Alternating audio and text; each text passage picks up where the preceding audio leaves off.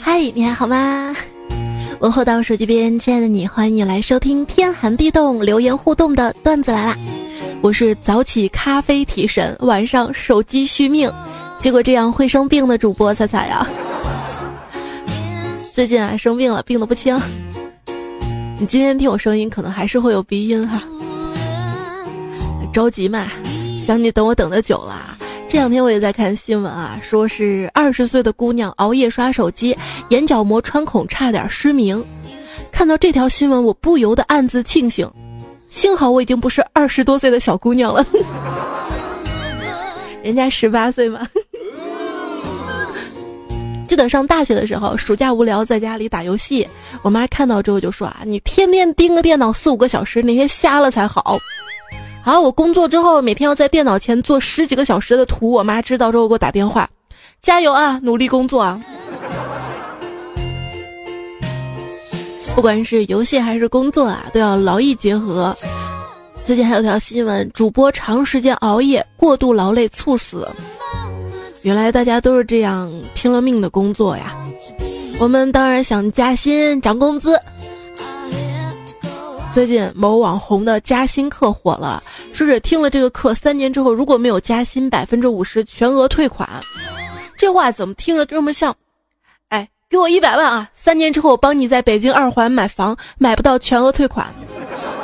生男孩药丸，五百块钱一粒，包吃包生，生不出来全额退款。延年益寿教程，十万块钱一疗程，如果活不到一百岁，全额退款。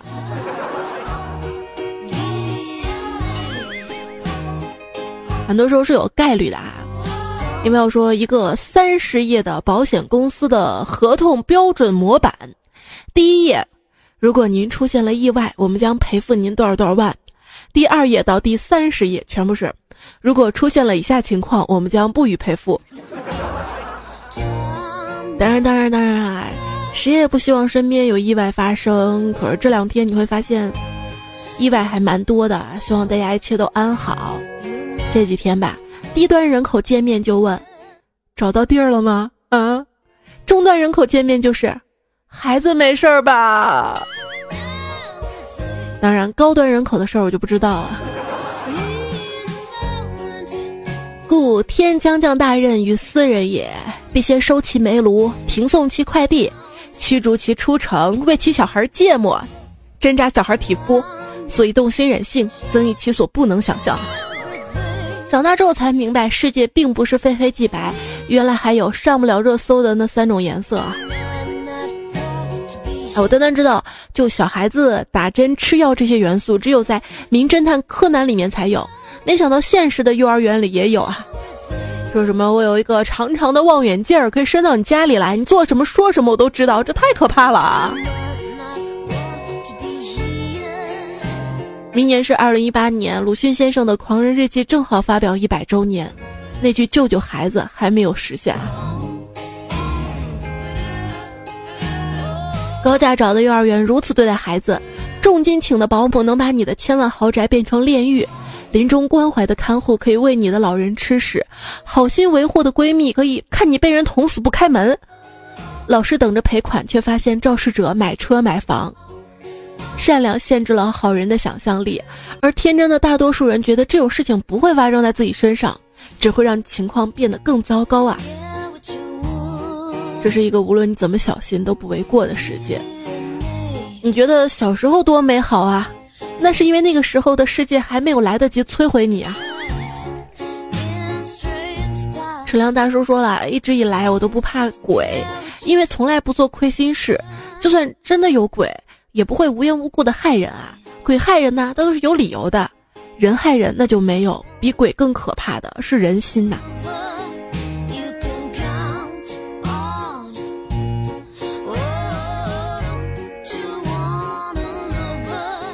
小野妹子学吐槽说：“想起马可吐温的那句话，现实有时候比小说更离奇有趣，因为小说构建靠逻辑，而现实毫无逻辑可言。进来就觉得现实有时候比小说影视作品还要残酷可怕，因为作家编剧都是人，都被善良限制了想象力，而现实中有些人根本他就是魔鬼啊。”我们要化悲痛为力量，以便迎接下一次悲痛。这冷漠的当下，也有暖心的。最近有一则广告：这个世界总有人偷偷爱你。也许我们的社会并没有那么那么的糟，善良的小小举动都是暖心的存在。帮助别人有时候会觉得很开心，是不是？被人帮助也要说感谢，要过感恩节。感恩节还是要过的，只不过我们都是火鸡。今年的感恩节厉害了，在西方购物节销售额巴拉巴拉多少多少啊！而且很多是线上购物的，各个社交跟购物网站都有猜你喜欢，但是好像从来没有猜中过我喜欢什么。我今天特别不顺利，看到帅哥微笑会让我心情好一点。你可以为我笑一下吗？啊，你想让我今天也不顺利吗？我们每个人生下来都被判了死刑，在人世间活着是一种缓刑。那么一想的话，每顿都应该吃好吃的。我吃过最苦的是他的喜糖，我喝过最酸的是他的喜酒。我拿过最烫的是他的喜帖，我遇见最高兴的是他的儿子长得像我。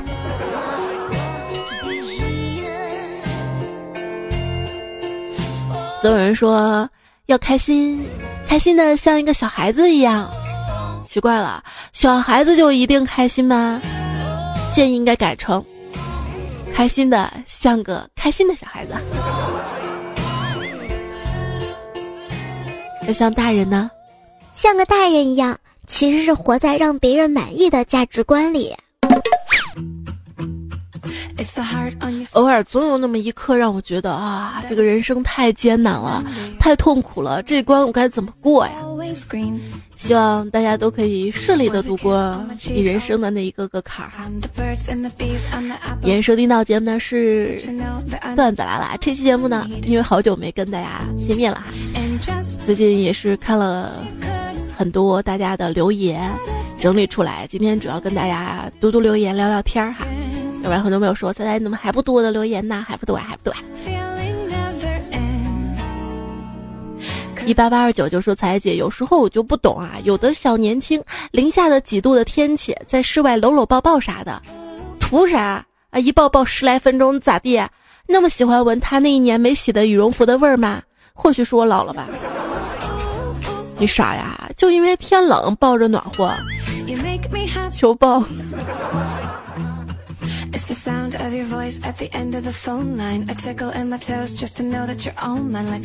冬天天冷嘛，我就喜欢把手伸到他的袖口里取暖。有一次他突然说：“我两件夹克的袖口都越来越大了，再这样以后不穿夹克了。”我直接白了他一眼：“你还好意思说啊？我三件毛衣的领口都大的没法穿了，你你咋不说？”跟你在一起的朋友。当他突然说他的手很冷的时候，就说明你的脖子可能要遭殃了。最近有一些南方的小伙伴啊说，要特别感谢手机的直播，让我知道了北方的小伙伴可以穿着短袖在室内。你说南方这么多年没有供暖都熬过来了，为什么这两年供暖的呼声突然长高了？那以前网络不发达的时候，谁知道北方人冬天这么舒服？而对一个吃货来说，对四季的感知基本上靠食物来实现啦。草莓上市啦，菠萝上市啦，樱桃上市啦，杨梅上市了，桃子、李子、杏儿、西瓜、榴莲、葡萄上市了，橘子上市了，柿子上市了，橙子上市了，青枣上市了，草莓又上市了，新的一年开始啦！哎呦。鼻涕又冒了个泡，堵住了。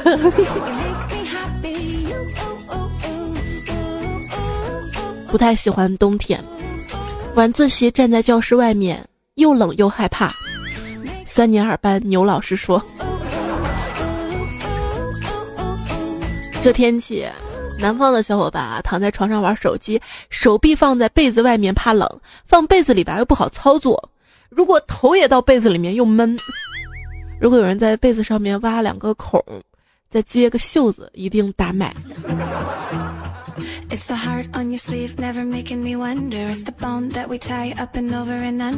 段友拍照也不忘吃瓜子儿的宋总说：“因为天冷，不想出去买衣服，因为没有厚衣服，所以觉得天冷。”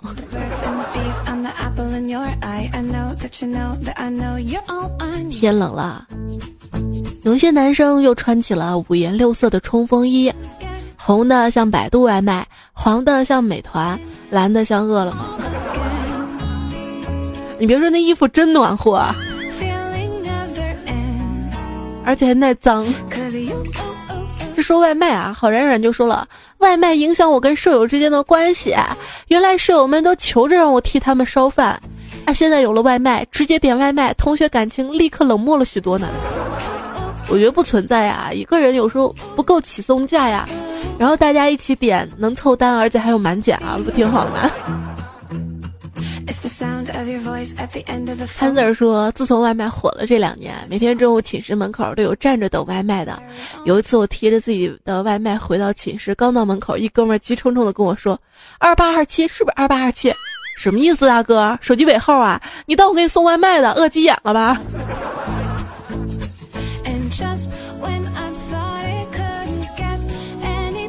阳光君子风说：“想当初，我们学校门口的外卖店给所有菜的都编了字母，青椒肉丝、番茄鸡蛋，正好 M 跟 B。然后每次我打电话点餐都直接喊来两份 MB。喂，提醒我该吃饭啦！脂肪在默默点赞，大脑告诉我要稳住，手不自觉的点开了外卖。”费尽心机赢得了外卖满减优惠，福兮祸福，葬送了身体变瘦的机会。真心建议各大外卖 APP 可以开发一个拉黑的功能，吃到一家难吃的，用户可以拉黑一次，省得老在首页又刷到它，用户体验直线飙升 you make me happy you oo。波霸威廉奶茶说：“我看这个外卖小哥真是的，啊，因为我留的名字是陈廷伟老婆。他打电话说：‘喂，是陈廷伟老婆吗？’我还非常羞耻的回答：‘是。’然后他说：‘那我是陈廷伟，下来拿一下外卖。’就是这什么服务嘛，不都送到家里的吗？”段友杨烨就说了啊。猜猜我是一个小小的快递员。对于那些取名叫“爸”的，我一定会让他说出自己的名字。哎，你那个快递叫啥呀？他说“爸”，他叫一声我就答应一声，叫的我太舒服了，多了一个这么大的娃呢。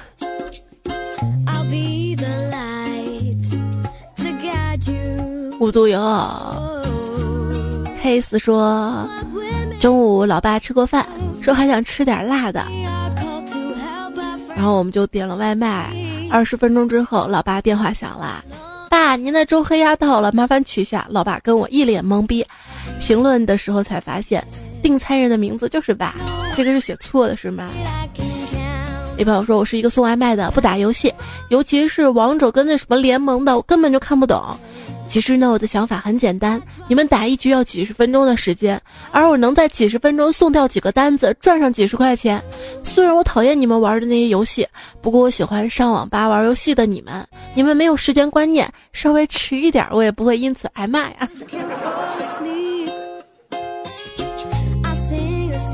对，最近就有一个送外卖的大叔哈，因为被人投诉了嘛，罚了很多钱，看着也挺心疼的。可有人就评论说，工作就是工作哈。然后紧接着最近看到一篇文章，说外卖进军高端市场，就是说 有一句话说是那些低端的人以后不配吃外卖了啊。哦，送外卖我又要比店铺的价格便宜，然后又要服务又要准时送到，巴拉巴拉又要什么餐盒费什么的。完了，还你动不动给我个差评，就觉得这个买卖不划算啊！不过真有哈，最近还看到一新闻，说是九零后小伙专门给宠物制作营养餐送外卖，年入三十万。特地点开看了这个新闻啊，这个小狗吃的，我们的伙食都不如狗啊。那个男人上车之后就一直盯着我，还有我腿上的狗狗，一直盯了有半分钟，然后向我走过来跟我说：“公交车上允许带狗上来吗？”我一时都不知道怎么回答，我愣住了，我已经准备好迎接他对我的冒犯的话跟批评了，然后他不知道从哪儿偷偷的掏出来一只小吉娃娃。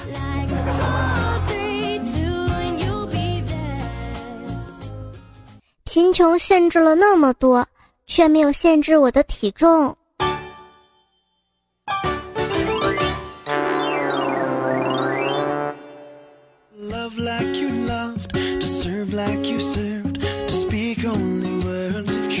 这鼻孔里挖出。看揭露维多利亚幕后的秘密，不停的吹嘘整个商业模式多么的超前，模特培训饮食多么的科学，整套产业链相比其他竞品可谓是遥遥领先。我就呵呵了，T 台上连个小心地滑的标志牌都没有。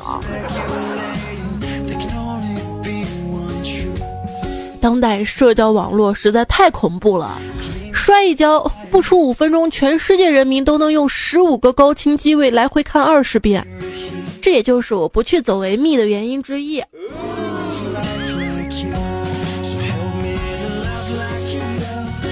趁自己好看的时候多照照镜子。因为不是什么时候都有这样的幻觉的。天意妈妈就说了啊，有人说我们的生活活着活着就活成了一部《西游记》，有着孙悟空一般的压力，八戒一般的体型，沙僧一般的同款秃顶，还有还有唐僧一般的唠唠叨叨跟矫情。别忘了我们，我们没有孙悟空一样的本事，没有八戒一样的乐天性格，没有沙僧一样会察言观色，更没有唐僧一样。如来佛二弟子这样的官二代绅士啊！尚华英就说了啊，那首歌坑了大家十几年了，不信你唱唱。你挑着担，我牵着马。回想一下《西游记》里面的分工：沙僧挑着担，悟空带路，谁牵着马呢？哎，谁唱谁猪八戒呀？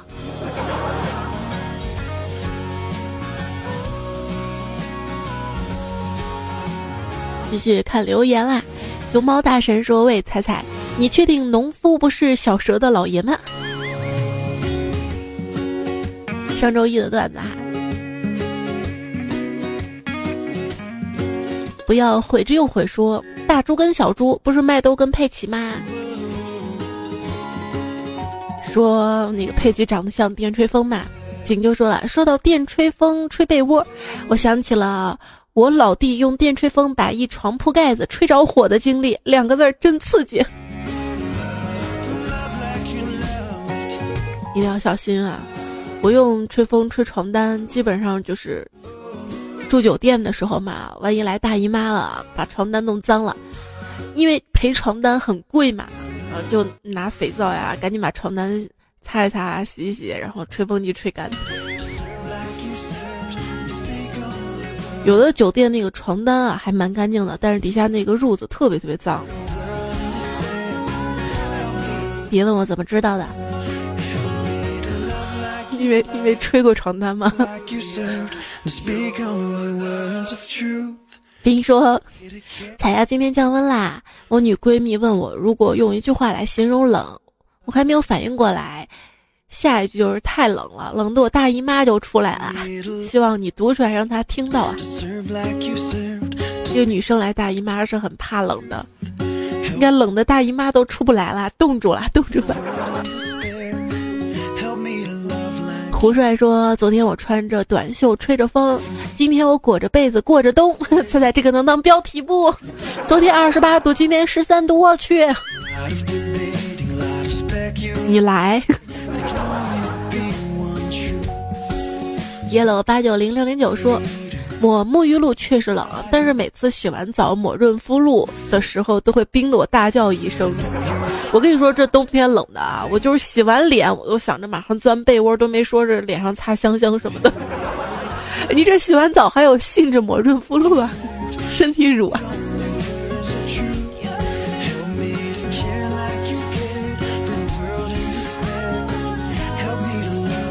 鼻子通通气儿，继续读。普松说：“彩彩啊，我们河南这边下雪了，真的好冷啊！因为家里穷嘛，没钱买空调，所以只能早中晚各跑二点五公里来取暖。不是我怕冷，是这年头交个朋友都比较困难。我担心心里那个人会冻死啊！彩彩，你说会吗？会吗？这个不叫冻死，叫封存住。”也许或许你一个小小的微笑就能就能把心里那个自己解冻，再来个拥抱可以暖化。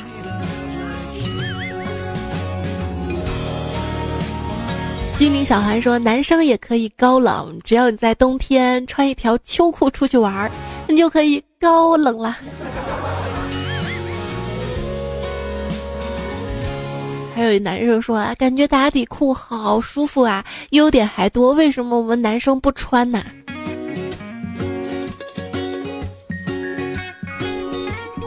可以穿在里面吗？别说我让你穿的就行了啊！我不会开花，说好冷啊，彩彩。现在宿舍裹着被子听，听说秋裤跟彩彩更配哟。啊，说到这个事儿，想起前阵子吧。一段友给我留言啊，我不知道他现在还在听不？他说：“现在我在马路边穿着秋裤听了你节目一个小时，哼，然后就粉转路了。我一直就想，为啥？为啥？这感觉就像我有一个不讲理的女朋友一样。我没让你穿着秋裤在马路上听我节目一个小时啊。你们恋爱当中人啊，就会找虐获得对方的关心。”其实我内心是爱你的，要对自己好一点啊。静止转安说：“彩彩，如果要是男生太过细腻、太粘人、管的太多，分手了，他怎样才会回来？要知道啊，他如果爱你，他自然会回来。他回不回来，跟爱不爱你有关系，跟你细不细腻是没有多大关系的呀。作为女生，我们当然喜欢细腻的男生啦。”时刻都照顾周全着，体会我们的感受。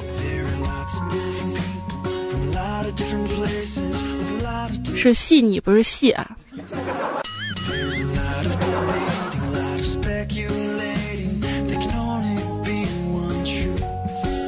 时间煮雨说，老公洗澡前把秋衣秋裤用吹风机吹热，说这样洗澡之后不会被衣服凉到，然后我就取笑他老了。边默默的把我的秋衣秋裤递过去，你这个是在秀恩爱，你知道吗？就有个细腻体贴男生 照顾着你。还有朋友说晚上下班回家，老婆说天气越来越冷啦，给你买个暖手宝备着吧。我说不用，我有你啊。嗯，今年我的暖手宝比前年的尺寸大了。哎哎。还要多给他买几件毛衣，小心领子松了。哎，就是你们不会从下往上摸吗？一位酱说：“手机边的我不好，因为南方的我太冷太冷啦。幸福，请你靠近我说，手机边的我老好了，主要是老了吧。”洪州青座上皇汽车坐垫。这位昵称朋友留言说：“昨天丈母娘打电话给老婆说想女儿了，叫她回去住两天。我就纳闷了，为啥丈母娘不叫我去呢？于是我就打电话问丈母娘，丈母娘语重心长的说：‘你小子傻呀，快双十一了，你想败家吗？农村没网啊，他来住两天就太平了。’我流着泪挂了电话，真的是中国好丈母娘呀！你让你媳妇儿双十一那几天没买东西。”结果这一年要买什么东西都后悔，哎呀，早知道那个时候就买了。现在已经又体会了，后悔什么东西又没在双十一买。乌吉说：“贫穷的我在你们过购物节的时候，我一个人在大街上过光棍节呀。”你是想在大街上让大家都知道你是光棍吗？王琪琪说：“我去年双十一买了十箱的湿巾，今年还没有用完。当时我看错了，以为是一包的价格，人家是一箱的，一箱十包。收到货我就醉了，用到现在呢，就没有想到淘宝这么便宜，是不是？这么实惠量大。”别跟我说，彩彩呀，我同事媳妇儿怀了小孩，预产期都已经过了还没生。然后同事今天早上说了，看样子要赶上双十一生了。以后他要是问他从哪里来的，我们就告诉他，你是我们双十一限时抢购抢的抢的。坤坤说，今天看电视剧说男儿膝下有黄金，我就想抠下来一些给双十一回回回血，找了半天没找到。告诉我在哪儿啊？我上次不是摔了吗？膝盖抠一抠，抠出来的都是疤、夹夹。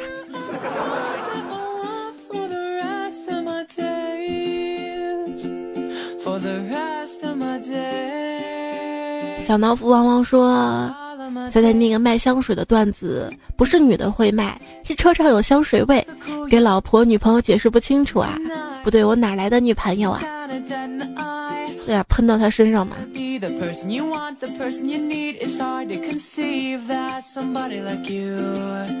有没有说猜猜？你说为什么呢？那些女孩子不都说我是好人吗？怎么感恩节都没一点点表示呢？你是好人呐，赶紧你要给他们表示啊。有点小闷骚，说感恩节，感恩有一个耐心教导我的老爸，等到九十岁，老爸也是我心里的英雄。感谢老妈的内心善良，学会宽容。感谢弟弟妹妹，让我知道什么是血浓于水。感谢老公，感谢老公的努力跟辛勤工作，给我的孩子。温暖的避风港，感谢儿女的到来跟陪伴，让我享受美好的人生，让我内心强大和充实。感谢公公婆婆内心善良淳朴，待我像女儿。感谢好多朋友跟亲人陪伴我成长，给予我帮助。要感谢的人太多了。然后把这一长串读完，发现你并没有感谢我，我是不是自作多情了？我觉得就是要这样啊，心怀感恩身边的每一个人。从你的留言能看出来，现在生活很幸福啊。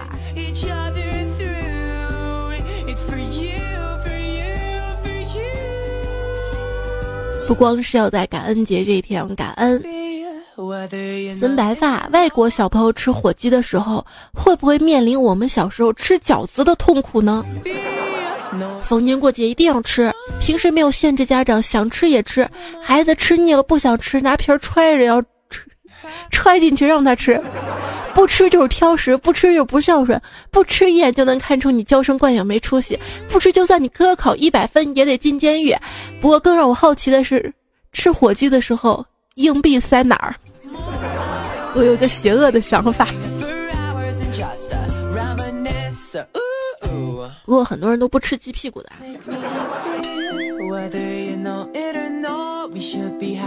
朱宇说，小时候骑个破自行车，吃咸菜土豆子，看着有钱人开着大汽车，吃着肉，喝着酒，抽着烟，住大城市，羡慕死啦。等到长大了，拼命的挣钱，终于开上车，吃上了肉，喝上了酒，回头一看。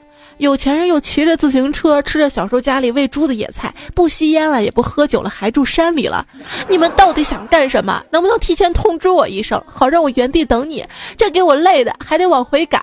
致所有为生活而辛勤打拼的人呐。好冉冉说，高考成绩出来了，看别人六百多分，而我自己当年才二百分。差了整整四百分，气得我一锤打在我的兰博基尼方向盘上，掉出了两节南孚电池。我说能用得起南孚电池的也都是有钱人，我们都用那种小卖部那种一块钱三四节儿那种。朋友说：“彩彩跟你说实话吧，我是一个人贩子，最近查的严，没敢明目张胆的卖。”你帮我看看段友里有没有需要的，我这里有处男、男朋友、老公、小鲜肉、单身狗、住家男等等。这样好啦，第一位免费，第二到第十赠送暖备胎，成功有回馈，谢谢彩彩。啥叫倒贴都没人要？这就是。新阳说：“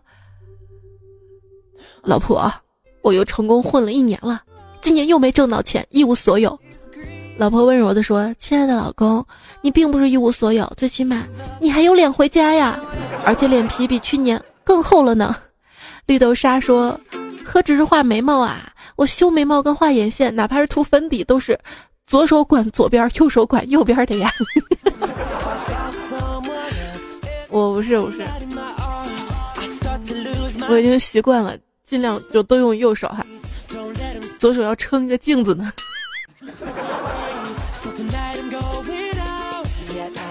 说的是上期节目留言，我订短裙相依说仔仔听你冰箱的段子，然后马上跟同事讲，就没讲成功。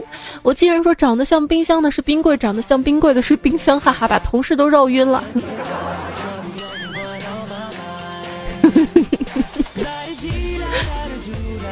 仔仔 A 说把那句清一色听成了亲一次，我也是醉了。C C 说：“求求你别再唱歌了，太吓人了！听你唱的《女儿国》，正刷牙的我把牙刷捅鼻孔里了，然后彻底忘了原唱是怎么唱的了。”师外哥说：“彩彩唱的歌差点把我笑死过去。”浅浅玉说：“你是来索命的对吧？” 笑死过去。浅浅玉说：“听了那么多年，第一次留言，本来听着要睡着了，突然听到你唱歌，立马醒了。”以前跟他一起听，一起笑你跑调，现在没有任何关系，没有联系。可能想到分手男朋友你会不开心，不过没关系，这四年来你也只是分手了一次。我这四年来啊，失恋了无数次，那么多人都是彩彩不爱你了，我不听你节目。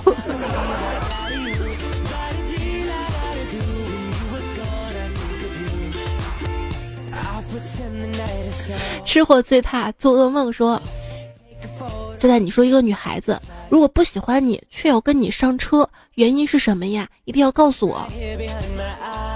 你可以换位思考嘛？你说一个男生如果不喜欢一个女孩，还非要跟这个女孩上车，是为啥？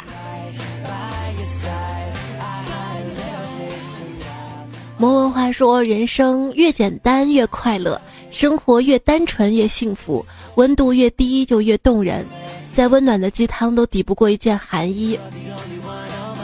我寒衣要有，鸡汤也要有吗？华丽说：“彩彩，我现在在深圳工作，迫于压力，我准备月底回老家江西了。但是我不知道我会不会后悔，很累啊。就很多人都会在自己人生选择的十字路口徘徊犹豫，不知道该走哪条路。其实要知道，每一次当下的选择。”都是最好的选择，就算后悔，以后还能再回来嘛？是不是？你不去选择，你永远不知道你未来会有多好。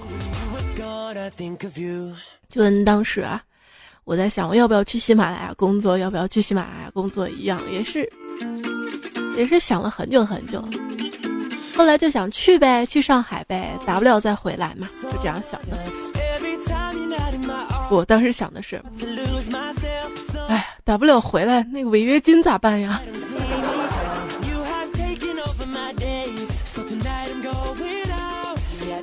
这不是回来了吗？是不是？回来吸买来了。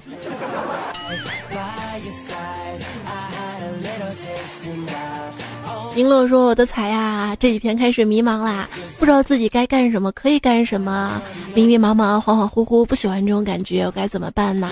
不喜欢这样迷茫自己，不充实自己，希望自己可以过得充实一点点。如果是择业迷茫的话，那你就看一看那些招聘单位，他们需要什么样的人才。”然后你朝那方面努力就好了，或者就选一个当下你最喜欢做的事情，你先去做也好啊，对不对？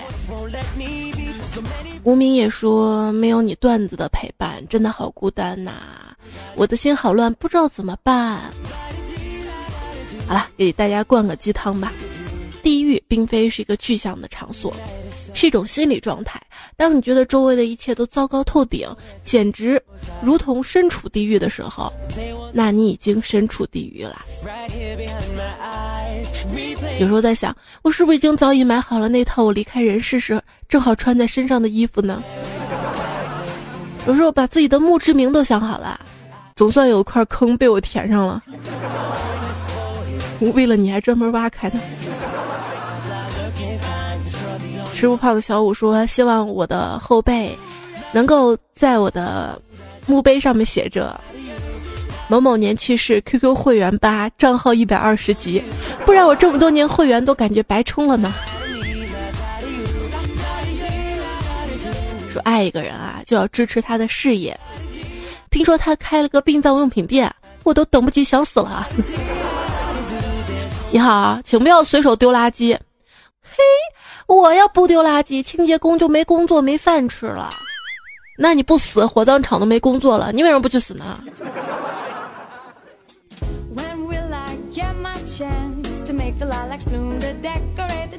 柴丽芬娜说：“对呀，越长大越孤单。一个人在异国冰冷的双人床，一个人睡得很没姿势。习惯了你的节目，治了我的失眠，好像好像人一辈子有些东西必须要一个人经历，而不是两个人一起去或者一群人。但愿以后就会好了。晚安。就很多说两个人一起去面对啊，巴拉巴拉，这些都是幻觉。人这一辈子更多的都是一个人面对。”最近有篇网文挺扎心的，就是结婚九年的中年夫妻如何维护表面上的和谐和婚姻，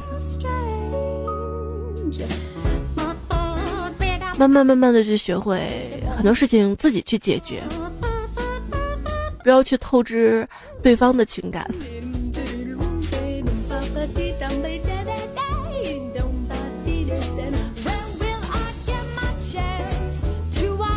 菩提树下，菩提悟说：“奥地利华人发来祝福，孤身一人在海外很孤单，每天听你的段子，精彩地方每次哈哈大笑，同时感觉我像神经病。后来带他们一起听啦，最后多了一群神经病，那他们能听懂吗？”一是长安也说了：“你的节目陪伴我度过了最难熬的时光，那些压力山大无法成眠的夜晚。”是段子让我轻松入睡的，现在正面临实验方面的困境，希望能够得到祝福，希望可以顺顺利利度过所有的困境。我的祝福仅仅是一方面，更重要是你自己内心的信心呐。该用户昵称无法识别，说我来啦，搬家完啦，新的厂房好冷啊。你也参与了北京的搬家吗？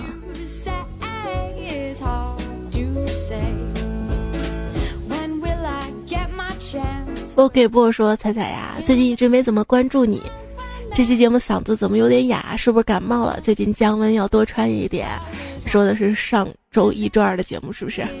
昨晚说你这鼻音呐，好想给你吸通啊！哎呀，我今天都都有经验了，我就是觉得鼻子堵了，赶紧拿卫生纸醒一下。真不肯说，难道没有交取暖费吗？没听说过北极熊会感冒的，才那么胖，天然防寒能力应该不低呀。我跟你说，我都憋出内火来了。笑小天说，还有不到二十天就要考试啦，最近又累，压力又大，我都好久没有听完你的节目了。那怎么办？能听到这儿吗？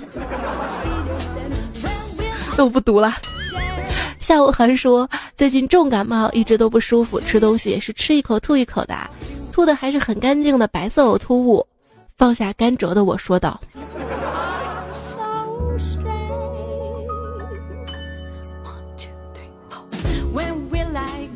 你知道吗？我吃进去是红色的，吐出来是白色的。我吃的是什么？是石榴呀。”我吃的是红色的，吐出来是黑色的。我吃的什么呀？是西瓜呀。一朵七日花说：“现在你在看吗？我希望你能多看我一眼，这样我感觉自己萌萌的。对，萌萌哒也是一种气质。”哥特萝莉说：“别想着自己哭起来跟兔子眼睛一样啦，你哭起来可更丑啊！多笑笑吧。”啊，送给大家喽！你能体会千罗说节目听完了，又为宝宝喝完奶了，这下可以安心睡觉了。我猜你也睡不了几个小时吧，又要喂奶啦。做一个母乳妈妈很辛苦，很辛苦，我是可以理解的。包括现在吧，迷彩都快三岁了，每天睡觉也是要妈妈的，所以每天哄完他睡觉才开始有整段的时间录节目。最怕就是他睡着了嘛，然后又又又喊闹要妈妈啊，那节目就会拖到很晚很晚很晚。说这个早要孩子吧，就像是因为着急玩游戏，在主菜单不小心选了一个超级困难模式。有多困难的？幺七七六就说了，每天下班要面对熊孩子，真的是要疯啦！听你的段子，心情好多了。想想我们以前好像都是随风长大的，没有人管。现在孩子真的太难管了。你要没有人管，你现在都不知道去哪儿了吧？啊，你这话你妈肯定就不开心了。你妈肯定想，我当初没有好好管你嘛。这个孩子的成长，爸爸妈妈都费尽心思了。可能不会像现在这么操心吧，这倒是。问你有没有想过，你自己有时候面对熊孩子都要疯了啊，脾气都要上来了，何况幼儿园的老师呢？他们又没有孩子，很年轻哈，没有经验。但是他既然选择老师这份职业，这就是一个相当有爱心的职业啊，应该考虑到这些，对孩子无限的耐心，对孩子爱心。爱心也体现到无私上面，工资特别少。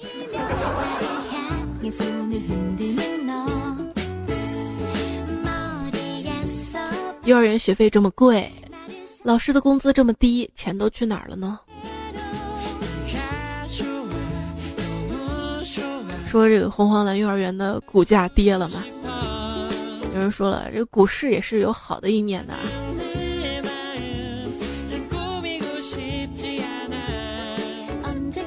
周小白说：“我最近报了一个写作的班，自己喜欢写东西的快感，以前叫奔跑的兔子，现在对他不太满意了，帮我取个笔名吧，像彩彩这么流畅、优美又有气质、内涵的就好了。想让我帮忙，就得先先拍拍马屁，是不是？”他的昵称叫周小白，么么哒嘛，笔名可以写周小白被我变黑。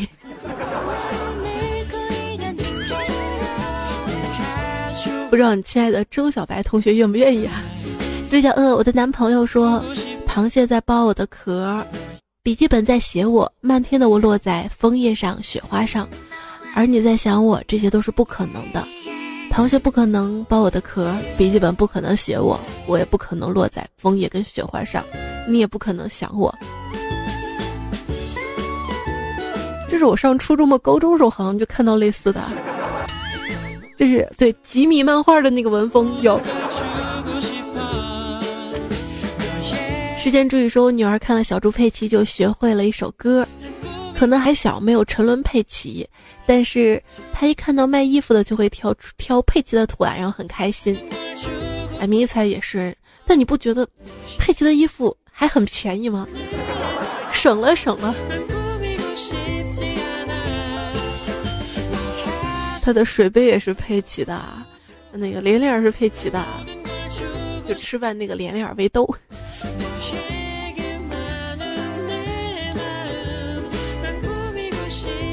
由于特别能吃，小猪佩奇受邀参加了世界美食家大会，并被评为年度最佳美食。啊，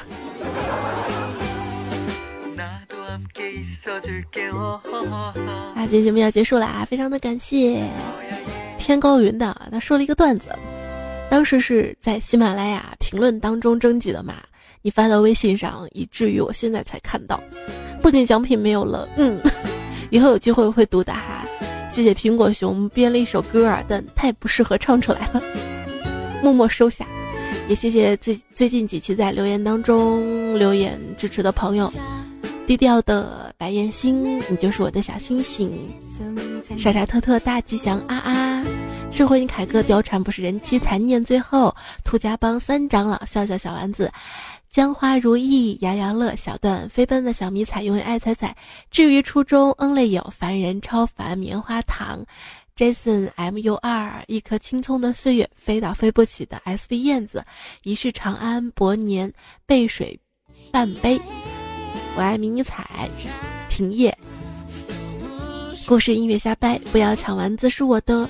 岁月那年，小妞妞迷之夏天，摇了个摇，因为有你很幸福。记录的伪装，未知生烟之死。还有很多朋友的留言哈，我安排在之后的节目，慢慢读，慢慢读。无人见说晚上我跟女朋友去吃饭，回来路上我对他说有纸吗？擦擦嘴，他就从兜里掏，结果掉出来一张，还踩了一脚，我就捡起来，他温柔的说弄脏了别要了。我说你踩踩的都好。六六六六六，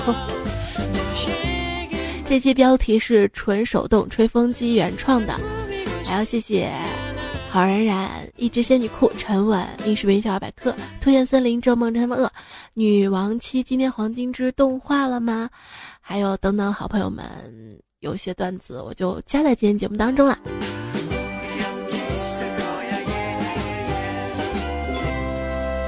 好啦，这首真好真好，这首歌要结束啦，谢谢你的守候陪伴。今天确实是陪大家聊了很多。严格意义上不算真正的一期段子的段子来啦，也希望你可以喜欢吧，也希望我的鼻音早日消失。就是今天在写文字版的时候，我就觉得开头应该改了，应该是天寒地冻，鼻音很重的段子来了。但是比上期好多了，是吧？嗓子没那么疼了。好啦，我会在。之后的几天再出两期节目哈，我们下期再会啦，拜拜。